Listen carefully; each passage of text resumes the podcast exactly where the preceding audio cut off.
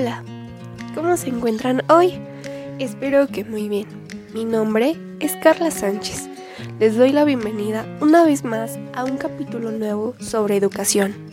Hablaremos sobre las características fundamentales e importantes dentro de los métodos de enseñanza Dalton y Winnicott. Así que comencemos. Para introducirlos poco a poco en el tema es importante saber los siguientes conceptos, ya, ya que se encuentran en todo momento en el acto pedagógico. El aprendizaje, según Song 2012, un cambio perdurable en la conducta o en la capacidad de comportarse de cierta manera, el cual es el resultado de la práctica o de otras formas de experiencia. Este consiste en criterios fundamentales como cambio de conducta o en la capacidad de conducirse. El segundo es que perdura por el tiempo. Y el tercer criterio es que el aprendizaje ocurre por medio de la experiencia, mientras que la enseñanza es una actividad generadora de valores de colaboración y comunidad. Es una práctica socializadora en, términos fundamentales. En este punto se trata que la enseñanza no solo es exclusiva de la educación informal, es una actividad mediadora y estimuladora de aprendizajes representativos, relevantes y activos desarrollada por la capacidad pensativa indagadora del profesorado explicando así que la enseñanza está formada con el triángulo pedagógico. O sea, en primer punto tenemos al alumno, el segundo el docente y el tercero el contenido curricular. Entonces un método de enseñanza lo relacionamos con la práctica docente, ya que éste debe de proveer y facilitar el aprendizaje utilizando diversas técnicas y métodos para lograr en el alumno la motivación correcta y el aprendizaje sea significativo. Un método de enseñanza puede ser individual o social. El plan Dalton lo podemos inscribir dentro de la didaxis individualizada. Fue creado por Helen Parkhurst y el nombre proviene de la ciudad de Dalton, en el estado de Massachusetts, Estados Unidos. Este surgió a partir del método Montessori. Es un modelo de aprendizaje basado en la individualidad. Su finalidad es adaptar el currículum a las necesidades e intereses de los estudiantes. También mejora las habilidades sociales y el sentido de responsabilidad de los alumnos. En este plan, el docente se convierte en un orientador especializado en la materia de aprendizaje.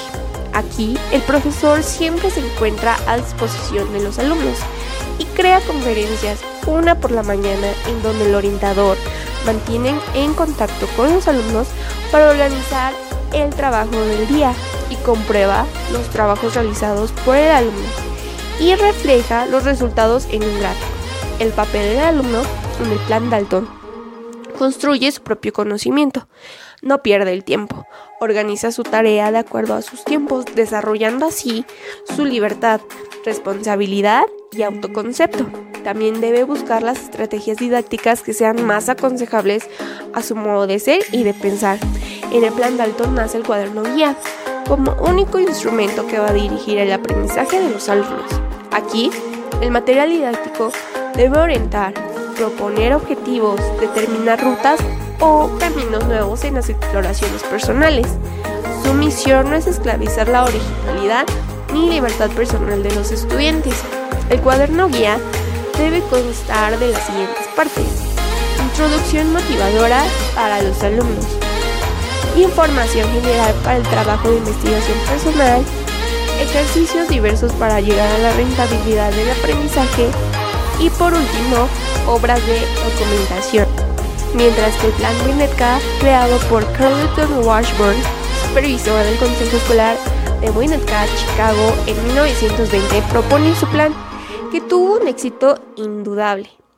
Las materias se ajustan exactamente a lo que la sociedad va a reclamar a sus alumnos, cuidadosas encuestas en las instituciones o centros docentes que los reciben al terminar sus estudios determinan el contenido de sus programas, pero más importante que esto es precisar lo que el alumno puede aprender, lo que sobrepase su capacidad.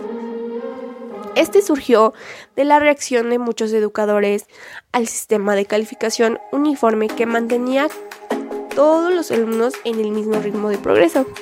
Los educandos que participan en él pueden estar trabajando en varios grados a la vez. El plan de estudio se dividió en dos secciones. Los elementos básicos comunes, que consistía en el trabajo de, grado dividido en tareas específicas que debía aprender cada alumno de forma individual, y actividades creativas que incluyen arte, literatura, apreciación musical, manualidades, teatro y actividades físicas. En la sección Alimentos básicos comunes del trabajo de grado, un alumno podía avanzar tan pronto como dominaba el material.